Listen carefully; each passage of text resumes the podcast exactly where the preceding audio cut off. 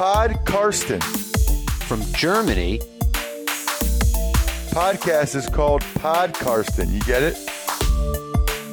Listen to Pod Karsten. Carsten Keller ist vor Ort für Paddel Magazin.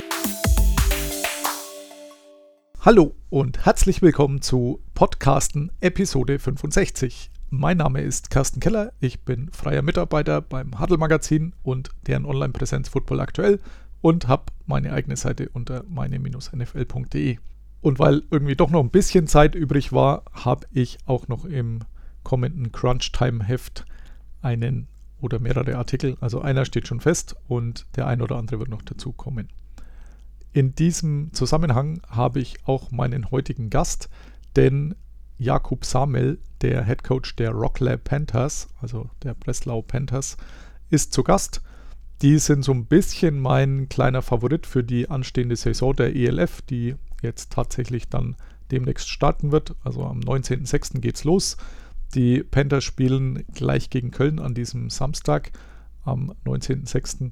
Ich suche noch verzweifelt nach einem Wettanbieter, der mir irgendwelche Quoten gibt, denn ich glaube, das könnte eine sehr einseitige Geschichte werden.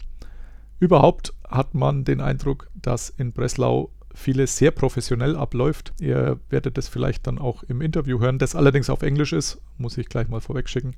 Vielleicht nicht jedermanns Sache und auch mein Englisch ist womöglich nicht jedermanns Sache. Den ein oder anderen Fehler konnte ich beim Editieren noch ausbügeln, aber womöglich ist noch ein oder zwei kleinere Unsauberkeiten versteckt, aber ihr werdet es hoffentlich großzügig übersehen können. Allerdings, wie gesagt, ich finde, in Breslau läuft sehr viel sehr professionell ab und das unterscheidet, glaube ich, diese Franchise von vielen anderen in dieser 8-Team-Liga. Also die wissen tatsächlich, wo sie trainieren, wo sie spielen werden, in einem richtigen Stadion, wo 50.000 reinpassen und damit sind sie den anderen Teams eigentlich schon komplett voraus. In der NFL gab es dagegen relativ wenig News zuletzt. Das ist aber ganz normal, denn die Zeit nach dem Draft, ein paar Rookie-Camps, mehr gibt es da normalerweise nicht. Die zwei großen Off-Season-Stories haben sich auch nicht allzu sehr bewegt. Also Deshaun Watson muss immer noch gegen die Vorwürfe von 22 Masseurinnen ankämpfen. Da danke nochmal für den Hinweis, es sind keine Masseusen, sondern Masseurinnen. Sebastian Merci. Und da ist es aber wohl so, dass er selbst erst im Frühjahr nächsten Jahres nach dem Super Bowl irgendwann aussagen muss. Also theoretisch könnte er noch spielen, falls ihn nicht die NFL oder sein eigenes Team suspendiert vorher. Die Möglichkeit besteht, würde auch irgendwie Sinn machen und dass er auf der Commissioners Exempt List geparkt wird, bedeutet, er würde sein Geld kriegen, darf aber trotzdem nicht spielen. Aber er hat weiterhin betont, dass er weg will aus Houston. Aktuell ist, glaube ich, kein Team besonders interessiert solange sich diese Geschichte mit seinen vielen, vielen Massageterminen nicht klären lässt. Ein bisschen mehr gab es bei den Green Bay Packers und Aaron Rodgers, der nicht zum Camp aufgetaucht ist, was man allgemein auch nicht unbedingt erwarten konnte nach den letzten Wochen. Aber außer ihm sind auch seine Top 5 Wide Receiver nicht aufgetaucht, was dazu geführt hat, dass Jordan Love mit irgendwelchen absoluten No-Names trainieren musste. Das wird er auch überstanden haben. Bei den fünf, die nicht erschienen sind, ist auch EQ St. Brown dabei, aus deutscher Sicht immer ein bisschen interessanter als die anderen, aber die Top-Wide Receiver haben außer Devante Adams nicht unbedingt auch diesen Namen verdient in Green Bay. Ist ja letztendlich auch so ein Streitpunkt, wieso Aaron Rodgers gesagt hat, er hat keine große Lust mehr auf die Packers. Denn da wurde einfach zu viel gespart, was diese Skill Positions in der Offense anging, also Wide Receiver, Running Backs, Tight Ends, hat man ja ganz wenig gedraftet und das hat ihn ein bisschen erzürnt. Ich glaube trotzdem, dass er im September dann letzten Endes wieder für die Packers auf dem Feld stehen wird. Allzu überrascht sollte man also aber nicht sein, falls es anders kommt und er seine Karriere einfach so beendet oder tatsächlich hauptamtlicher Jeopardy-Host wird, was er ja schon durchklingert lassen, was ich sehr gut vorstellen kann. Eine Abwesenheit oder die Abwesenheiten der Spieler war auch die Wochen zuvor groß Thema. Die Spielergewerkschaft NFLPA hatte ja aufgerufen, dass die Spieler möglichst diese freiwilligen, freiwillig in ganz großen Anführungszeichen, Camps schwänzen sollen, denn äh, es gibt keine andere Sportart, die so physisch ist und man trotzdem die Spieler auch im Sommer zwingt zu trainieren, obwohl die Saison lang genug ist und fordernd genug. Deswegen, wie gesagt, kommt einfach nicht. Das haben auch ein paar prominente Spieler öffentlich unterstützt Tatsächlich ist es jetzt aber so, dass wirklich 75, 80 Prozent der Spieler aufgetaucht sind. Und das muss man auch oder kann man auch sehr gut nachvollziehen, denn ein Spieler, der vielleicht nicht gedraftet wurde oder in einer der späteren Runden gedraftet wurde, der darum kämpft, dass sein NFL-Traum wahr wird, wenn der so ein Camp schwänzt, dann kann er auch gleich sich einen neuen Beruf suchen, denn dann wird sich kein Mensch mehr an ihn erinnern. Die müssen jede Chance wahrnehmen und die können sich auch gar nicht leisten, diese Voluntary Camps da zu verpassen. Ich musste auch ein bisschen schmunzeln, weil Tom Brady ja auch in so einer ja, feurigen Rede gesagt hat, dass die Spieler wegbleiben sollen. Gerade er, der ja immer Schlagzeilen machte, dass er so viel nebenher trainiert hat, letztes Jahr auch in Tampa Bay, gegen das ein oder andere ja, Gesetz oder die eine oder andere Regelung verstoßen, indem er im Park zu Corona-Zeiten mit anderen trainiert hat und ähnliche Geschichten. Der stellt sich plötzlich hin und sagt, ja, das ist Quatsch, dass wir da diese Voluntary Camps besuchen. Also er war immer der Vorzeigespieler, was diese ganzen Camps anging, hat auch im Training Camp bei den Patriots lange Jahre immer als Auszeichnung den Parkplatz ganz vorne gekriegt, den traditionell der Spieler erhalten hat, der sich am meisten im Training angestrengt hat und er plötzlich stellt sich hin und sagt, wir sollen nicht so viel trainieren. Also passt irgendwie nicht zusammen. Die Teams haben ein paar Zugeständnisse gemacht, dass äh, tatsächlich auch mehr Spieler kommen. Und zwar hat man gesagt, gut, wir trainieren nicht ganz so hart, wir tun das ein bisschen anders aufteilen als sonst. Und das hat dann vielleicht auch noch den ein oder anderen bewogen, doch aufzutauchen. Also Trainingsbeteiligung tatsächlich wesentlich besser, als man es womöglich erwarten konnte. Damit aber genug zur NFL. Wir wechseln jetzt zur ELF, die ja wie gesagt in ja, ungefähr drei Wochen startet, mit einem Spiel der Rockler Panthers zu Hause gegen die Cologne Centurions. Bin schon sehr gespannt, denn jetzt schaut ja wirklich alles danach als, aus, als ob die Liga auch an den Start geht, was aus meiner Sicht lange Zeit nicht unbedingt der Fall war. Aber auf die Partie freue ich mich tatsächlich schon sehr. Und auch auf meinen Gast, nämlich Jakub Sammel, den Head Coach der Rocklab Panthers. Listen to Pod Karsten. Hi, Jacob. Um, thanks for taking the time out of your busy schedule for this interview. If your LinkedIn history is right, you started out as the O line coach for the Panthers in January 16 and got promoted to head coach. Yes. And you got promoted to head coach last year in April, right? Yes, exactly. Okay, you're the Panthers' first Polish head coach, uh, as I uh, have read, uh, and you're the coach of the year last year in your first season, and you won the Polish national title. So, did I miss anything, or That's that's exactly what it was. perfect? So you had a a lot of success in an otherwise pretty bad year, considering the Corona pandemic. How much of an impact had it the coronavirus on your 2020 season? Well, it was a huge adjustment for everybody, you know, outside of even football, everybody's life was affected and you had to adjust for to the situation that was extremely hard. Uh, I remember the beginning of it in March and then April, we had no idea what's going to happen when we will be able or will we even be able to do anything that year.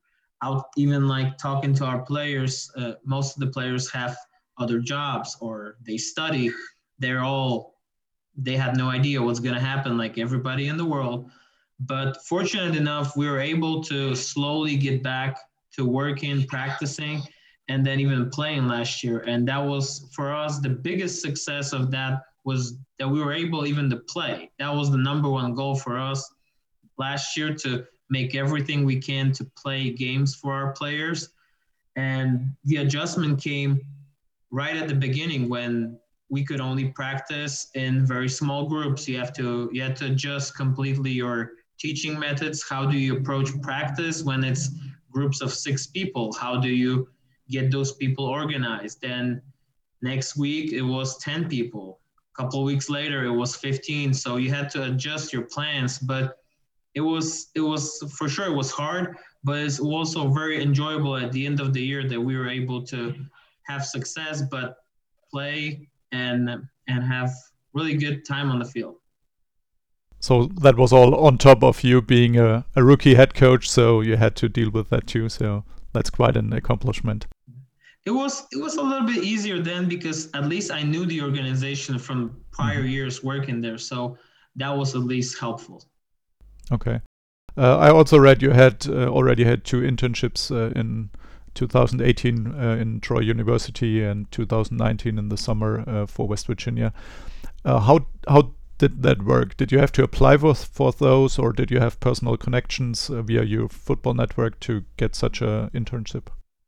Uh, I was extremely happy to be employed first by Nick Johansson and with the Panthers organization, who had his mentor, who we became friends now, Rick Rhodes, who was the head coach of the Austrian national team and was the head coach of the Graz Giants, and he was working also with us in Wrocław. And he's a older coach, very experienced in college football, and he has a lot of connection. He was the head coach of Troy in the 80s, so he knew people there. And I asked him, approached him, could I always wanted to go to the States to see how American football was taught there, how the coaches work with the players and the knowledge they have to learn from them.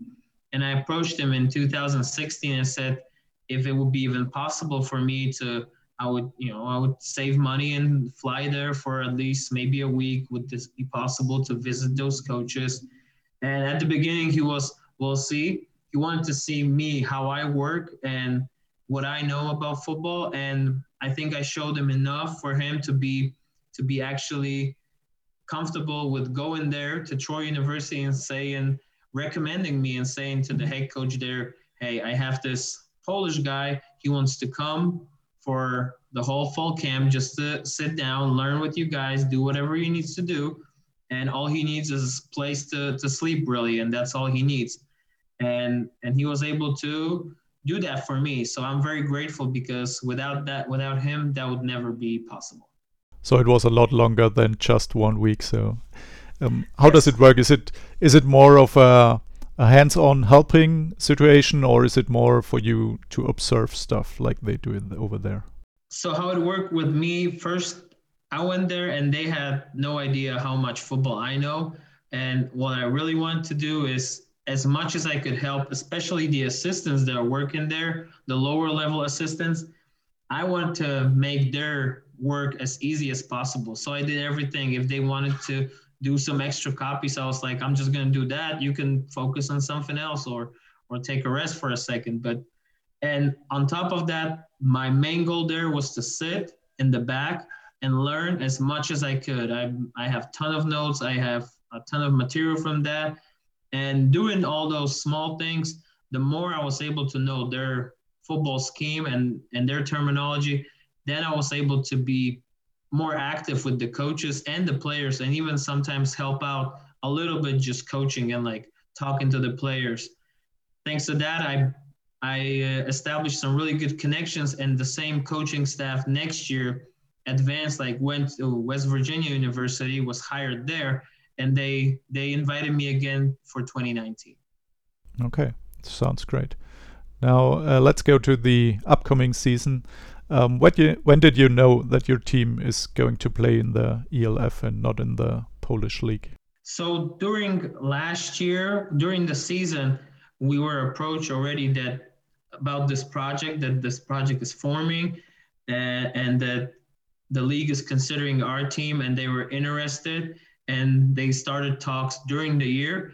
And basically, at the end of the year, we already we already knowing that we're gonna go and play uh, in the ELF. We were still undecided then if we're gonna keep a Polish league team playing, but we decided to put because it's a such a large project, so many people are involved. We decided it will be very hard for us to split and do two seasons at the same time. That's why we decided just to focus, especially in the first year, all all of our efforts in the ELF. But basically, it was a really long process that we had to talk with the with everybody involved in the league, and we just really like the whole project they presented. Okay, and. Uh, does it make a difference for you preparation wise compared to the last couple of seasons? Is there a difference uh, if you start now in the ELF compared to starting in the Polish league? There's a lot of differences, uh, especially when you look at the playing rules. We're gonna play on NFL rules mm-hmm. that outside of NFL Europe, nobody else played that in Europe, and even in outside of the United States, basically. So that's a huge adjustment because there are some rules that are not that different. You know, the size, the uh, overall size of the field is, for example, the same, but the hash marks are different. Mm-hmm. The the field dimensions are different. The special teams have different rules. So there's a lot of a lot of things that you have to adjust and you have to work with your players, especially if you have players that were that played for a long time under some rules that are in the NCAA. Now we have to switch their mindset and work on a completely different way. And also the competition we're gonna face. Like we are expecting that this is gonna be an extremely competitive league. We know all the German teams have great talent. They have a lot of great coaches involved. The, the team in Barcelona is creating really a great all-star team with all the Spanish players. So this will be an extremely challenging season. So that's also an adjustment. And uh, how often do you practice right now? Um, how often a week do you practice? Mhm. Right now, we practice three times a week with our players. Okay. And it's not in small groups like last year. It's a full squad practice, right? Yes. Yes. Uh, what was the fans' reaction when uh, the the switch to the ELF was announced? Did they like it, or was was there some criticism? all of our fans are really excited for the whole for the whole project. Uh, our fan base for years they really loved our European games when we played in European competition, and now having a whole year of playing European competition will be extremely exciting for the fans, and we're expecting this this league to have a really good. Also, you can see that uh, huge media presence is is in this. So for our fans, this is something new and very exciting. Is it uh, broadcast on Polish television, or do you watch the the stream one? I'm not completely sure yet, but I think we are still in talks with Polish television to also broadcast it here. But for sure, I know the stream quality is even, you know, everybody now watches everything on their phone. Even, you know, everybody watches Netflix or even TV on their tablets or phones. So I don't think it's that big of a difference because the quality of the streams, I know they'll also be very, very high. And uh, what was the attendance in the stadium the last couple of years? And what do you estimate? Is it the the interest in the fans? Is it going to grow or is it staying the same? Last year is hard to determine. We, we had Of only course, two. yeah. We, we at least were able to have two games, two games that were Mm-hmm. that were that that had attendance. So that wasn't that bad. But looking at at the fan base, especially in Germany, we see a huge growth of popularity from like from our, our post and what we post out because we see in Germany there is a huge following for football. So we're expecting to have a lot more fans than we used to because we're also expecting fans from Germany traveling to us because we are not that far, especially when you look at Leipzig or Berlin. It's not that far to travel, and we're we're really looking to have a couple of thousand people on our stadiums. Are there any restrictions due to the corona pandemic yet for the stadium? Is is um, the you said you had two games uh, with attendance last year, which is two more than all the German teams had. So do you know if there's any anything that's banning now in uh? So right now, uh, I think it's 25. At this day, it's 25 percent of the capacity of the stadium. So our stadium is over 10,000. Yeah, so it's over 10,000. So like that's two and a half thousand. But I think uh, closely they will be lifting it again to like 50 percent or even more. So it's gonna, it's only getting better right now. You, I think you have the biggest stadium in all all the ELF. So all the other stadiums are a lot smaller. Those in Germany, at least. So you have a very good uh, starting point here. this is we are extremely fortunate to have the facilities because because of the city and their investment in the world games in 2017 i know like team germany was there playing team france uh, because of that we had football and speedway those two major events were happening in the stadium that's why the city was convinced and they renovated the whole facility and we are very very fortunate for that and thankful for the city As far as I can judge from here, there weren't any negative news coming out from from your franchise. It's a little different here in Germany. So, did you have any hiccups yet, or does uh, everything run smoothly? right at this moment so far we're doing okay Uh, of course, you know, like everybody with we've been practicing for so long, it, it takes a while. Like we have to find the right balance between practicing enough and not practicing too much. That's uh, that's always a challenge, especially when you have a long off season. Uh, I know a lot of people think that we had it a little bit easier because we had an established team. That is correct, but also we needed to have a slight adjustment because German teams, all of them are pretty much very familiar with having multiple import players from USA and from Europe. For us, it is still an adjustment, and we're adjusting to the whole situation that we can bring so many people outside of our organization to the team. And I think that's the major adjustment. But that's why we are taking our time. We are announcing people sometimes even late, and we're still working on filling out this roster because we want to be sure that we bring the right people here. The ELF consists of eight teams, six are in Germany, the League Bureau is in Germany. Do you think that's an advantage for your team or maybe a disadvantage? Because an advantage because you might get a little bit overlooked because a lot is centralized here in Germany, or is it a disadvantage because everything seems to be here, so you're more of an outpost right now?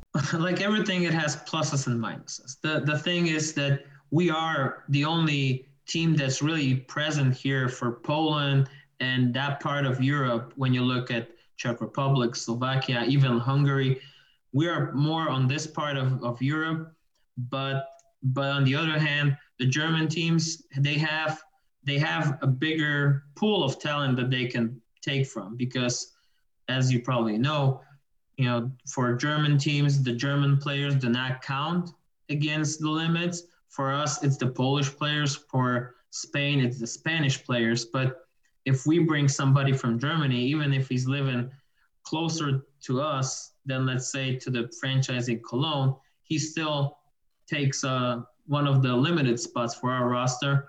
And and if the German teams go, of course, take Polish guys. But overall, when you look at the pool of talent, the German teams have a bigger pool. But at the same time, uh, I I notice also that the the competition for talent is also way bigger there.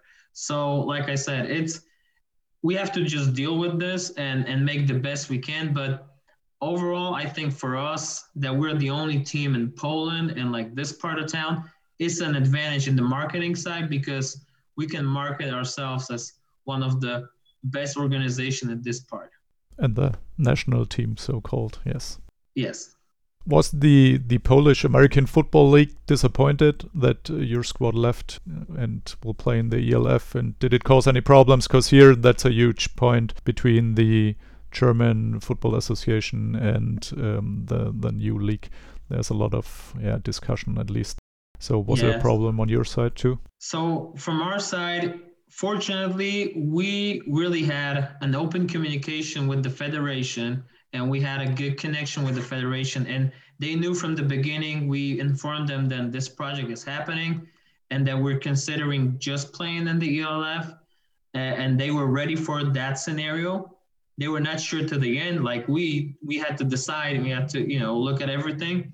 But when we decided, we were very open and we communicated, and and it was very op, very optimistic. The the football federation is is for us. They want us to succeed because if we succeed, that will bring more attention to the whole Polish football and like it will of, of course help popularize the sport. Other teams in our league were also wishing us good luck. They will be looking at us, they will be supporting us. So overall, it was very positive. There was n- not a lot of negatives there happening. Uh, we're still going to play with our juniors team in the Polish league. So that's also very important for us to still keep having that team working and playing in the competition there in Poland. And what's the goal for this season for your team? And where do you see the league and maybe your team in three years? Looking at the at the project that uh, Patrick Esume is showing us on on our meetings with the coaches, it, it looks it's going to be a very exciting project. And I in three years, I really see it happening. That there's going to be multiple teams in multiple European countries, and I guess the more teams are going to be, it's going to be also easier to manage it because the the more teams, of course, I think the less travel is going to be because then the teams will be probably closer to each other and it will be a lot easier to sustain. For us, for this year, uh, like I said at the beginning, it's a lot of adjustment. So, and we really don't know what to expect from the opposition. We, as you probably know, like German teams, they rarely play somebody outside. The only team we played was Dresden, but it also was it's, it was a friendly game. It was their only game that they played last year, and they had no imports. We had one American import and two German players, but still, uh, it really hard to judge on just one friendly game. That's why our goal is we're really focusing on us, uh, on our preparation the best we can, and we want to go to each game to be extremely competitive from the first to last quarter. And as you know, it's going to be another adjustment. It's going to be 15 minute quarter. So that will be very interesting how the players, the coaches, how the strategy will work. I think this will be very exciting for the. Let's go to the to the player side. Um, can you introduce us to your import players or the so-called, let's say, difference makers? I think my my two biggest difference makers, I can tell you, they will not be on the offensive side right now. Let me just tell you that the biggest players I see having an impact are the two most experienced guys we recruited from uh, the United States. It's Darius Robinson and William Lloyd. Uh, Darius Robinson has championship pedigree. He comes from uh, a very good school, football school, Clemson University. Uh, he played in Europe in two uh, franchises that we look how they operate, and it's the New Yorker Lions and then Swarco Raiders. So those are two great teams, and we're extremely happy to have him on our team. And and I can tell you the way he practices and the way he talks with everybody, with all of our players, this is the way you should model an import from because he, he not only is here to work for himself, but he also tries to make all of his teammates better on offense and defense. The other player is William Lloyd. He comes from Troy University. Uh, people might think that I have a connection. Well, unfortunately, when I came in 2018, William finished playing in 2017, so we missed each other. But actually, thanks to the connections I built there with the coaches, I was able to get a really good idea who William is before I even talked to him. And everybody recommended, and what they said about him is actually true. This uh, this player who plays a linebacker, he is a vocal leader of the defense, and as you know, the the linebacker that plays he has to be able to communicate with everybody. And all of our guys really love him to, to play together. Uh, maybe let's talk also a little bit about players that are from Poland because I think this is also one of our advantages that we have Polish players that play together for years and have really good chemistry. On the offensive side, I think our receiving corps is is uh, very diverse and there's a lot of good players. Two of the major ones is uh, Victor Jemba, who's our outside receiver, of our outside receivers, and he's a very physical player. Uh, and then Jakub Mazan, who's a, a big slot receiver. He can. He's also a returner, so he can impact special teams. Uh, he can be a deep threat or somebody who gets the ball on a screen and is able to make some yards after the catch. That's on our offensive side. So what do you think is the biggest strength of your of your squad? Is it maybe then the defense, since your two the first two guys you named were were on the defensive side? Uh, I always think the defensive side is is the strength for our team because there's a lot of guys that played there together. We have a really good depth, and then we supplemented them with some really good import players. So I think the defensive side at the beginning is always the strength of the team because they are more reactive, so they play together offensive teams, they tend to have takes a little bit more time to get the timing right, to get everybody on the same page. So right now, I would say yes, the defensive side. Uh, how many players in this year's squad will be from the last year's squad too? So how many stayed in the team? About just round about. Yeah, I would say around like if I would be percentage wise, I think around 70, 80% of the players from last year came. There's of course like every year there's different situations, especially with the homegrown players. There's always different situations like professional opportunities, life situations that they there's also always turnaround.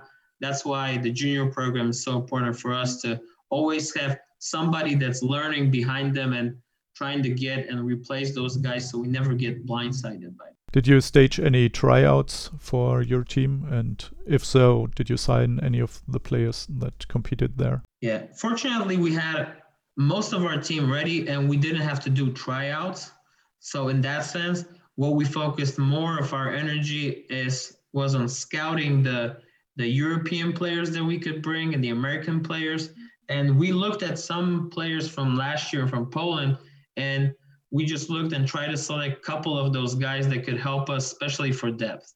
One of the players who won't play for your team is uh, Theodric Hansen, who already played a couple of years ago for your squad and won the CFL championship uh, afterwards. He's going to play for the Cologne Centurions, at least in the beginning. They they told us maybe the whole season if the CFL gets postponed uh, a little longer. Did you try to get him uh, back, or uh, was that never a discussion? Um, we did talk to Theodric right after the season that we would love to have him again, but for him, it's just the best decision was for him to be in Cologne because that's where he works out. That's where he has this trainer that prepares him for the CFL season. And and for him obviously the goal is to go back and play in canada because that's the that's a very high level of competition. And and that's why i think we could not bring him this year. Uh, last year he was with us last year. So overall i don't want to say for him but if you ask him i think he really liked the experience with us and and, and we tried to do everything we could to keep him in shape because between the CFL seasons. And it apparently worked out. So yes, no, he's a great player. He's a great player in any team that has him.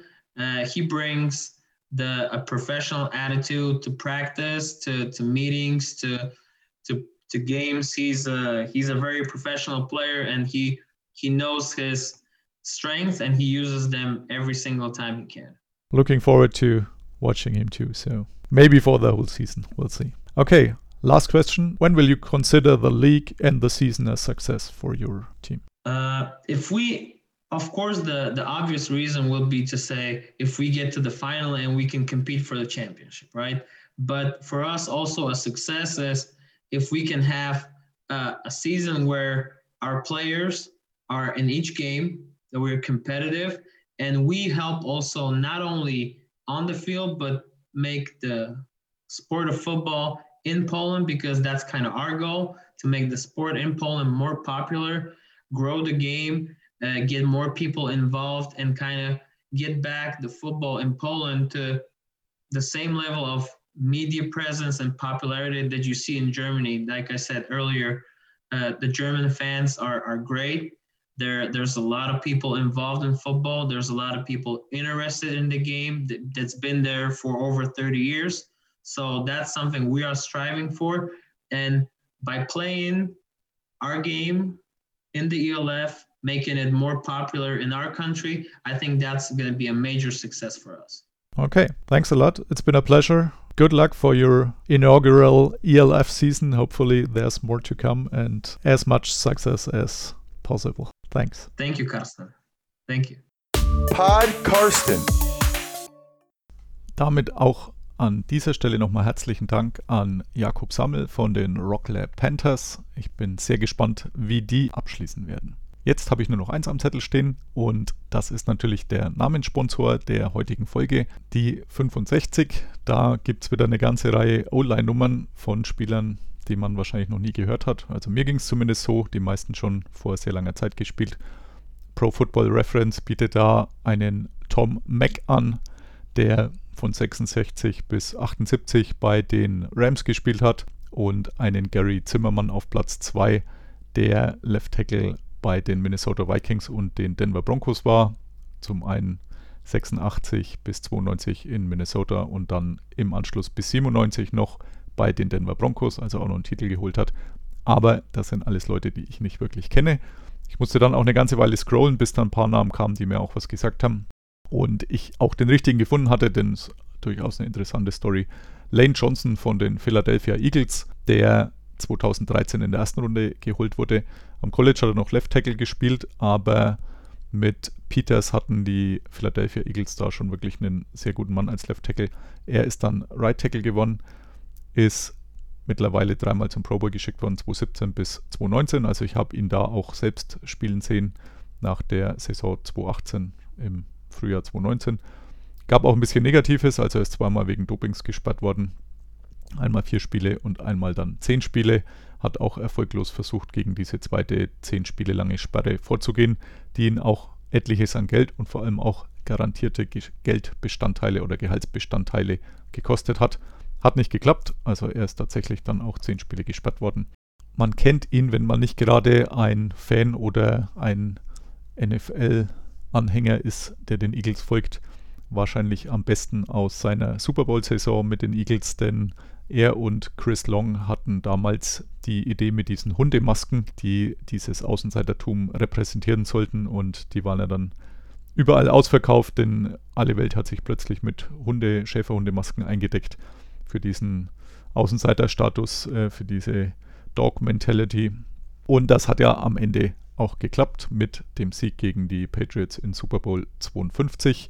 Und er persönlich, bei ihm hat es auch geklappt, war zunächst mal der höchstbezahlte Right Tackle der NFL und im November 2019 seine neue Vertragsverlängerung hat ihn dann sogar kurzzeitig zumindest zum bestbezahlten O-Liner der kompletten Liga gemacht. Also auch wenn man die Left Tackles, die üblicherweise mehr verdienen als ein Right Tackle, mit einbezieht. Also Geldsorgen muss er sich nicht mehr machen, sportlichen Erfolg hat er auch. Also von dem her dürfte es vielleicht nur noch persönlich etwas besser laufen. Mittlerweile ist er nämlich getrennt von seiner Frau und den drei Kindern, aber das wird hier natürlich nicht mit einfließen, wie bei der Hall of Fame. Es zählt nur die Leistung auf dem Platz und da kann man gegen Lane Johnson sehr wenig sagen.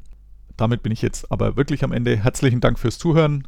Wer mag, gerne noch eine Bewertung hinterlassen bei iTunes oder bei Amazon, egal ob jetzt hier für den Podcast oder das Buch oder was man sonst noch alles bewerten kann, was es von mir so gibt. Bis zum nächsten Mal.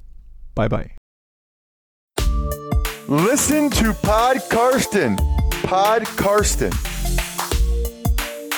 Thank you, That's what I'm Karsten. gonna go with. Karsten Keller ist vor Ort für Huddle Magazin. Karsten, you're a great dude. Danke und alles gut.